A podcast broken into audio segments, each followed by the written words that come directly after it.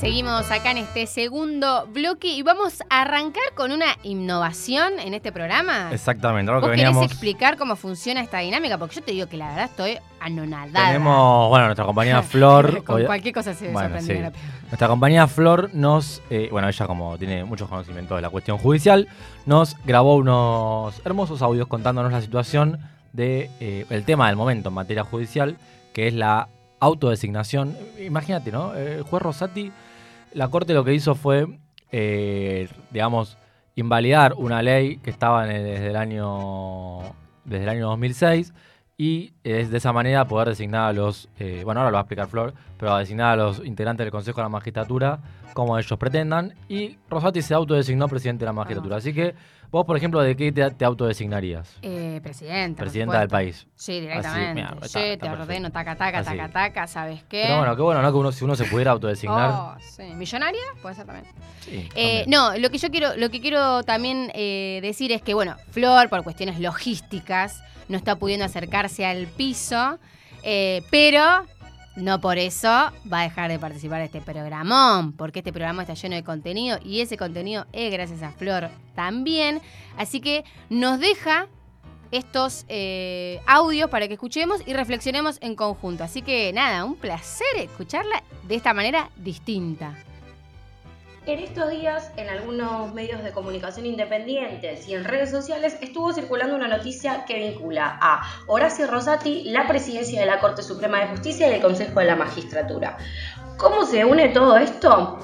Hay que destacar que la Corte Suprema de Justicia de la Nación es el máximo tribunal judicial de la República Argentina y cabeza del Poder Judicial de la Nación, integrada con los tribunales nacionales inferiores que dependen de ella.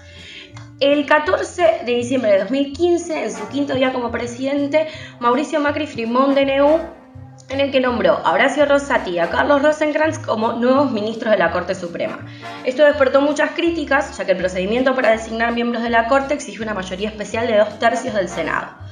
Años después, en varios programas de televisión, Macri admite que fue idea de Fabián Pepín Rodríguez Simón, que hoy está prófugo en Uruguay. Finalmente se da marcha atrás con esa resolución y Macri presenta los pliegos al Senado que lo aprobó el 15 de junio de 2016 con los votos aportados por el bloque peronista que conducía en ese momento Miguel Ángel Pichetto. El 23 de septiembre del 2021, Rosati fue elegido presidente de la Corte Suprema de Justicia en una votación con una particularidad, que Rosati se votó a sí mismo. Su colega Ricardo Lorenzetti criticó ese accionar y lo acusó de violar las tradiciones de la Corte. En este fuego cruzado entre los miembros que componían en ese momento la Corte Suprema de Justicia, la jueza Elena Hayton de Nolasco renuncia a la Corte. Paréntesis, la Corte Suprema de Justicia tiene que estar constitucionalmente integrada por miembros impares. Actualmente está integrada por miembros pares debido a la renuncia de Elena Hayton de Nolasco. Retomando, así es como Horacio Rosati se instala como presidente de la Corte Suprema, pero ahora bien, ¿cómo llega a la presidencia del Consejo de la Magistratura?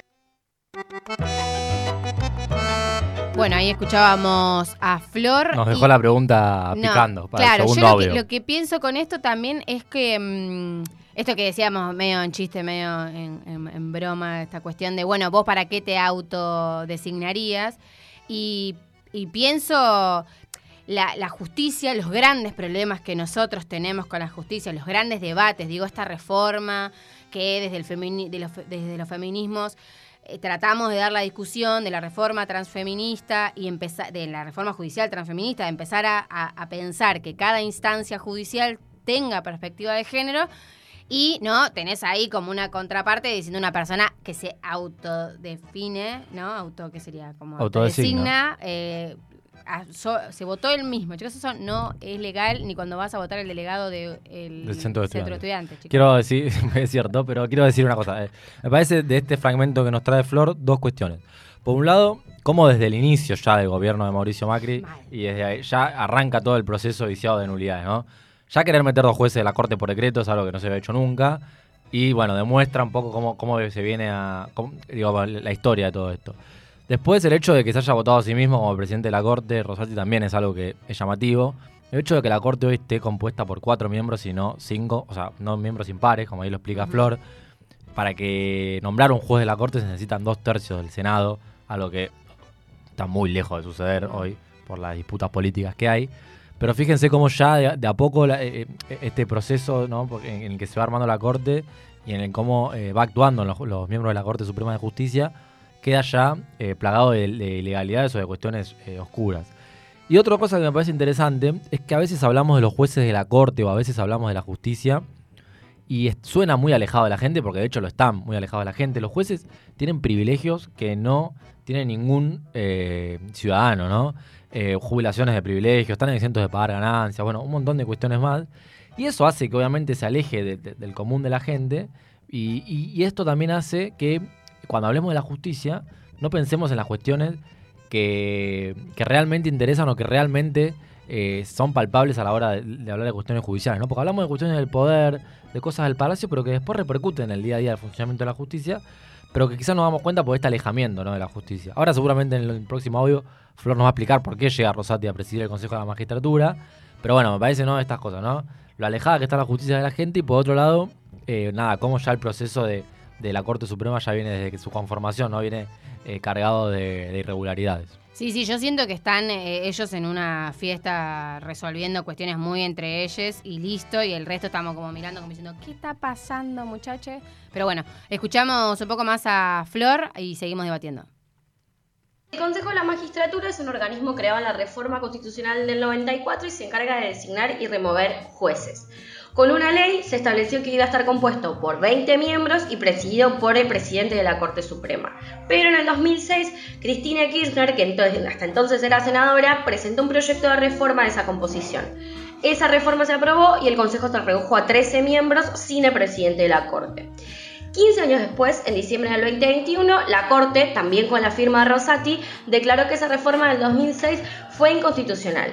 Entonces le dio un plazo de 120 días al Congreso para aprobar una nueva ley y dispuso que si vencía ese plazo, la composición iba a volver a la que había antes de 2006. Ese plazo vencía el 15 de abril, o sea, el viernes pasado. ¿Por qué importa que vuelva a la composición anterior? Porque con la estructura previa a la reforma del 2006, el presidente de la Corte, Rosati, pasa a ser el presidente del organismo.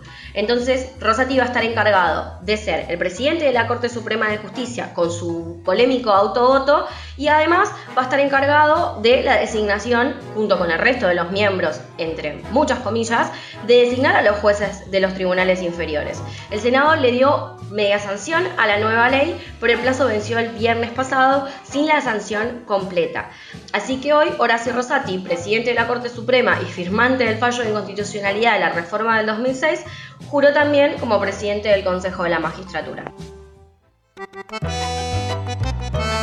Bueno, ahí nos traía una que no para de embarrarse la situación. Digo, esto, esto, esto de pensar que yo te decía como cuando digo están resolviendo algo entre ellos es si él, eh, digamos, resuelve ser el presidente de la magistratura, resuelve ser el presidente del consejo, digo, todo eso es básicamente el poder de eh, todo en manos de una persona que termina decidiendo, eh, básicamente, cómo se maneja la justicia argentina, porque son los que eligen los jueces y fiscales del... Sí, la, Corte Suprema, digamos, el, el Consejo de la Magistratura es el encargado de, remover jueces y de designarlos. Y bueno, ahí Flor explicaba, no tiene que estar integrado también por representantes del eh, Congreso Nacional. Y claro, Rosati, o la Corte en realidad, presidida por Rosati, le da 120 días, eh, o sea, anula la ley de 2006, y le da 120 días al Congreso para, eh, para, volver a conformar una ley para, para decir cómo se designan los jueces del Consejo de la Magistratura, los integrantes del Consejo de la Magistratura, sabiendo que iba, iba, a ser imposible que el Congreso se ponga de acuerdo por cómo está todo ¿no? dividido en el Congreso. Y bueno, y hoy llegamos a hablar de esto porque Cristina Kirchner el domingo, anoche, cuando estábamos haciendo la digestión por lo que habíamos comido de Pascua, eh, tuiteó eh, ¿no? que mañana por el lunes eh, se iba a anticipar esto. Bueno, cita, cita un tuit de un periodista, Matías, el periodista Matías Moutset de Córdoba. Pero bueno, contando, ¿no? Cristina indignándose, ella viene hace rato siguiendo el tema judicial e, incidiendo también desde el Senado. Eh, pero bueno, ella da su opinión eh, anticipándose a lo que iba a ser el lunes la designación, la autodesignación de Rosati.